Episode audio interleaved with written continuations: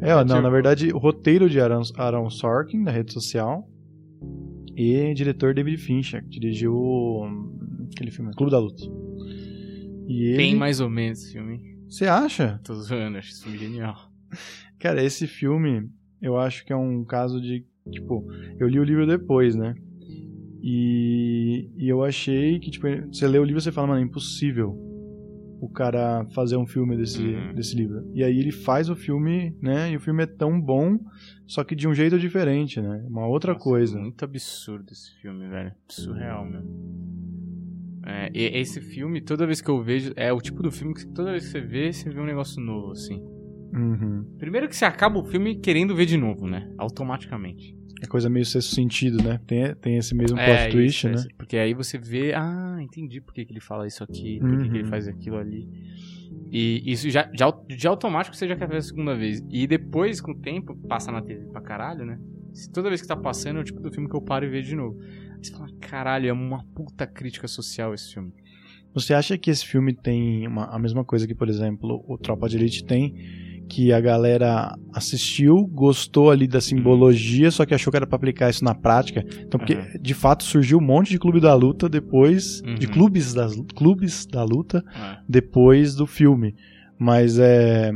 Apesar da, da mensagem, na sua essência, incentivar ali você buscar o seu, o seu eu de dentro e não tudo que te vem, Ah. e blá blá blá, é, não era exatamente saiam na mão que ele estava querendo dizer. Da Uhum. mesma forma que o Tropa de Elite também tinha uma outra, uma outra crítica. A, a crítica estava sobre o sistema e a galera começou a achar que era bonito, sei lá, matar os outros, É. enfim. Bandido bom, bandido morto. É. Não, então, eu acho que sim. Mas é que assim, o cara fazer formar um clube da luta mostra que o cara não entendeu nada do filme, né? Uhum. Porque, é lógico, tem ali a- as brigas, mas as brigas são pra provar um ponto. E, na verdade, o filme é uma grande crítica à geração Yuppie, né? Que é a geração dos que os pais antigamente eram hippies, aí nasceram os Yuppies, que é o Young Urban Hippie, né? Ou, sei lá, Young... Ah, Young Urban Professionals. Que é o profissional que quer ser milionário aos 30, que quer comprar aquele apartamento dos sonhos da revista, tem os móveis que... Uhum. E às vezes ele fala... Às vezes você é pra você ter o dinheiro, não pro, pra suas coisas te terem, né? Uhum. E, mano, aquele, aquela cena que o cara coloca a arma na cabeça do japonês que tem uma lavanderia e fala o que, que você queria ser quando você era jovem. Qual era o seu sonho? O cara com medo de morrer do caralho. E aí e é, tem uma filosofia muito foda nisso, né? Aí ele fala, ah, eu queria ser veterinário. E por que, que você não é veterinário? Ah, porque eu precisava ganhar dinheiro. Amanhã você vai começar, você vai sair da lavanderia, você vai começar a tentar ser veterinário, senão eu vou te matar, eu vou estar te acompanhando, não sei o que lá. O cara morrendo de medo.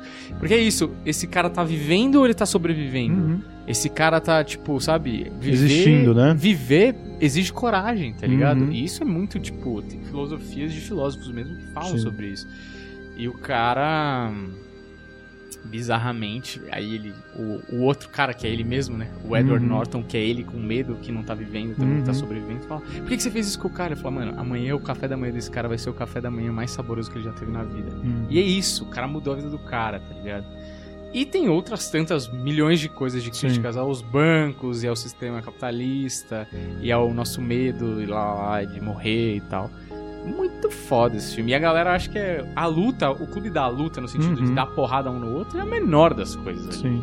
E engraçado que continua atual, né? Porque se você pegar o dilema das redes, por exemplo, que é um documentário que teoricamente é distante, Uhum. na verdade é é meio que tá mostrando ali como você capa o homem, né? E aí tô falando homem, mas pode ser homem e mulher, tipo, como você coloca ele nesse quadradinho de que você tem que sobreviver e ser desse jeitinho, porque É. isso aqui é legal, você tem que comprar essas coisas porque todo mundo compra e blá blá blá, e isso transforma a pessoa nesse robô, tá ligado? Hum. Isso faz 20, quase 30 anos É. que esse filme foi lançado. aí, é década de 90. E o problema, acho. que só piora na real, não, tipo, não melhorou. Cara, é. É, porque tem uma força querendo manipular um gado que agora tá na moda, né? Uhum. pra consumir coisas. E a galera que tem. que é dona da, dos meios de comunicação e da, dos grandes conglomerados e das grandes empresas e de bens de consumo, mano, esses caras têm todo mundo na mão, né? E a rede social vira uma puta ferramenta de manipular a galera, tá ligado? Cara, e tem o 2, né? O Clube da Luta 2 é um quadrinho que todo mundo sempre pediu uma sequência do Clube da Luta. Aí já não sei se pediram porque é, o pessoal queria ver mais gente brigando Uhum. ou porque, sei lá. Porque eu não sinto que ele tinha. É, não tô dizendo que, que ele não tem essa capacidade. Inclusive, ele é foda, ele é um puto escritor. Mas eu acho que ele não tinha nada mais a dizer em relação É. àquilo naquele contexto. Tava tudo bem, o filme podia só ser o um, né? Mas cobravam tanto isso dele, cobravam tanto um outro livro e tal. E aí ele fez um quadrinho, e no quadrinho é justamente é, passando tudo que a sociedade sofre como se fosse, olha, o que eles querem de mim, o que eles querem receber de mim. E aí ele mostra, é, ele é um dos personagens, ele faz um paralelo entre o, o, o personagem, como é o nome do personagem agora? O Tyler. Ah. Tem o Tyler, mas ó, Tyler você, é, você acompanha o outro Edward Norton. Quem que é o Edward Norton? Eu não lembro. Ah, eu não vou lembrar. Enfim, eu não lembro. Não sei nem se tem nome agora, hein? Lembro. Enfim, o outro, né, o, o Real, você acompanha o Real e o Tyler, mas fazendo um paralelo com ele mesmo, numa sala de roteiristas e, e os fãs querendo que ele entregue um material, e aí ele entrega um quadrinho, meio que quebrando essas expectativas sobre. É, porra, arte, mais do que tudo, não deveria se encaixar num quadradinho que vocês querem, sabe? Uhum. E eu acho que tem uma coisa que é- tem toda essa profundidade a obra, mas tem uma parada que faz a galera querer muito assistir e ser muito fã, que nem era o principal. Que é tipo, eu. Uma parada do homem. O homem que sabe bater, o homem que é dono de si, o Uhum. homem que é 100% independente. Porque na verdade, verdadeira, o Brad Pitt, ele prega uma vida que você não dependa de nada nem de ninguém. E, mano, a verdade verdadeira é que o único cara livre 100% é o mendigo, né? Hum. Porque ele é sozinho, ou seja, não tem nenhuma relação com ninguém. Ele vai pra onde ele quiser, ele não deve impostos a ninguém, ele não deve pagar nada, ele não tem bens próprios, ele não tem nada. Que é meio que é o Brad Pitt, né? Porque ele vai morar naquela casa abandonada, ele invade aquela casa, então aquela casa ele não Sim. paga, ele é sozinho, ele. Aquela Marla, ele transa, mas ela- ele, o, o Brad Pitt tem uma coisa meio só pra transar, é tanto que, Hum. mano, ele transa e some com a mina e tal. Na real, ela, ela nem sabe, né? É. Que o, que o Tyler, né? Tipo, pra É. ela é só o Edward Norton, né? Então, tipo, é uma, é uma utopia também do homem 100% livre e dono da própria vida, assim. Porque o Tyler, na verdade, é o que o cara idealiza do que ele gostaria de ser e não é, Uhum. né? E todos nós idealizamos que, mano, a gente aguenta uma porrada na cara, a gente sabe dar porrada, a gente tem aquele corpo atlético e é bonito daquele jeito. A gente é dono da própria vida, não depende de ninguém, controla. Tipo, tanto é que quando ele. E a gente ri na cara dos poderosos. Lembra quando ele apanha de propósito do dono do, Uhum. do local que é o clube da luta? Uhum. E ele ri na cara do cara e joga sangue na cara do cara. Tipo, completamente louco, assim. O cara não tem medo de ninguém, não tem medo de nada, tá ligado?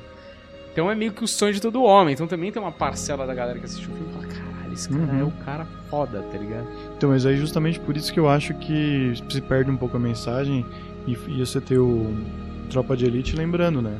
Que, porra, acho que você teve uma conversa com um profissional da arte que não entendeu nada do É. filme, né? O cara achava realmente que era sobre dominação e poder e não É. sobre um Estado de polícia. É, Achou que era um- uma exato. apologia ao estado de e polícia. não um problema de, cara, é, isso tudo tá errado, por isso que é assim. Uhum. Né?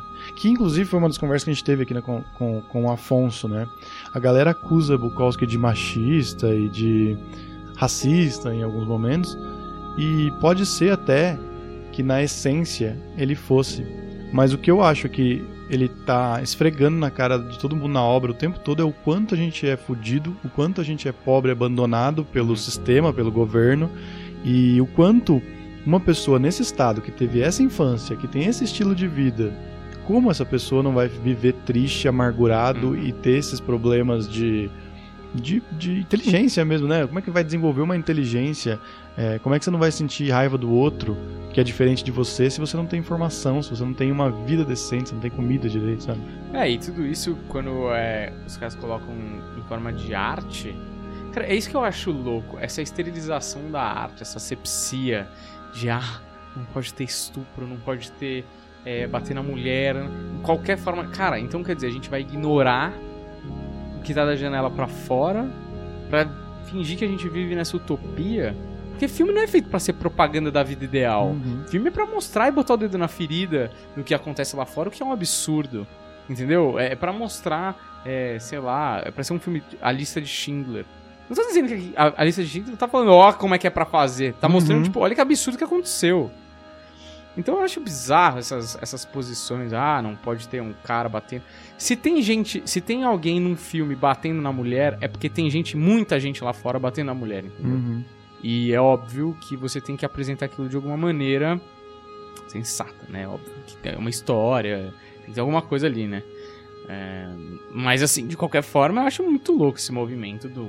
Não pode ter nada de errado em nenhuma obra de arte, nenhuma música, né? Cara, é, é meio 1984, assim. Uhum. Total, né? Vindo do povo, isso é o bizarro, né? Né? Vindo do povo que deveria querer liberdade, né? É.